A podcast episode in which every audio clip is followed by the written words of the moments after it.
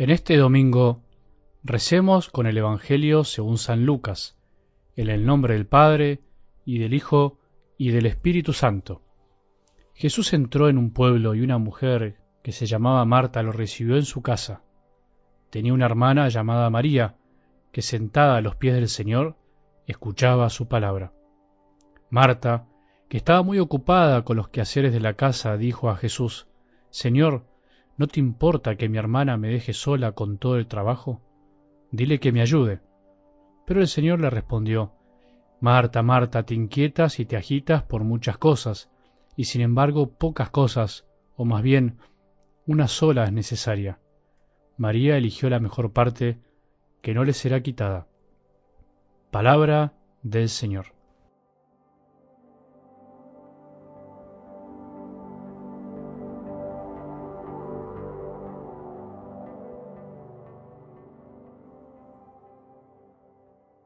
El domingo es el día del Señor. Acordémonos que domingo significa día del Señor, un día para estar como María a los pies de Jesús, escuchando sus palabras.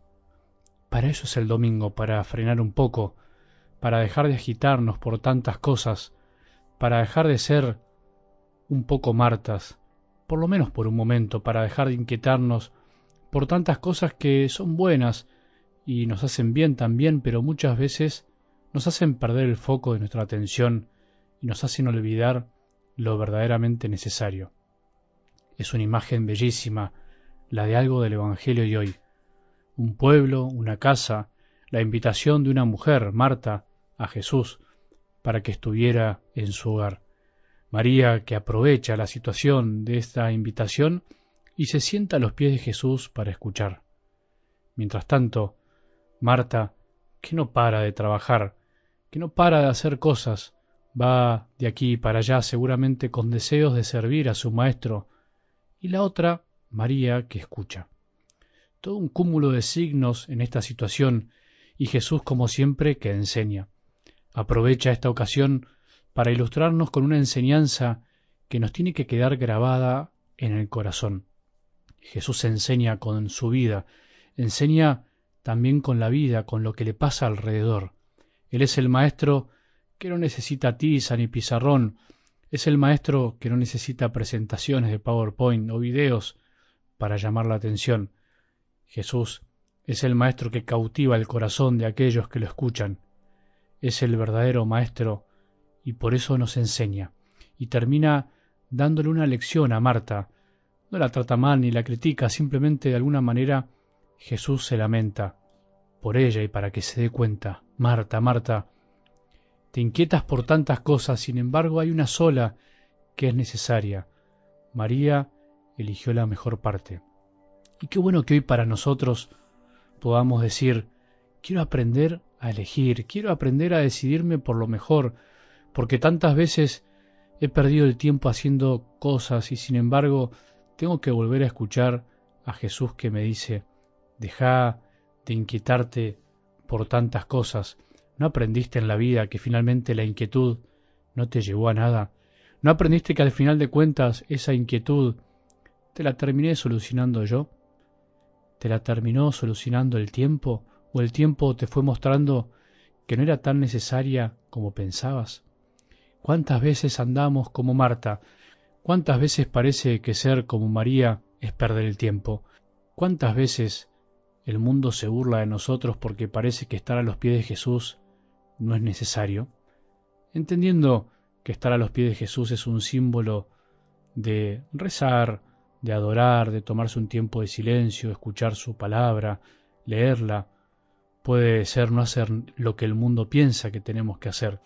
Sin embargo, estar a los pies de Jesús, pero para escucharlo, es lo más necesario. En definitiva, Jesús no desprecia la actividad, no está despreciando a Marta por lo que hace, lo que le quiere enseñar es que haciendo cosas no tiene que olvidarse de lo más importante, que aún haciendo cosas tenía que hacerlo escuchándolo a él, que aún sirviéndolo tenía que haberlo escuchado primero a él.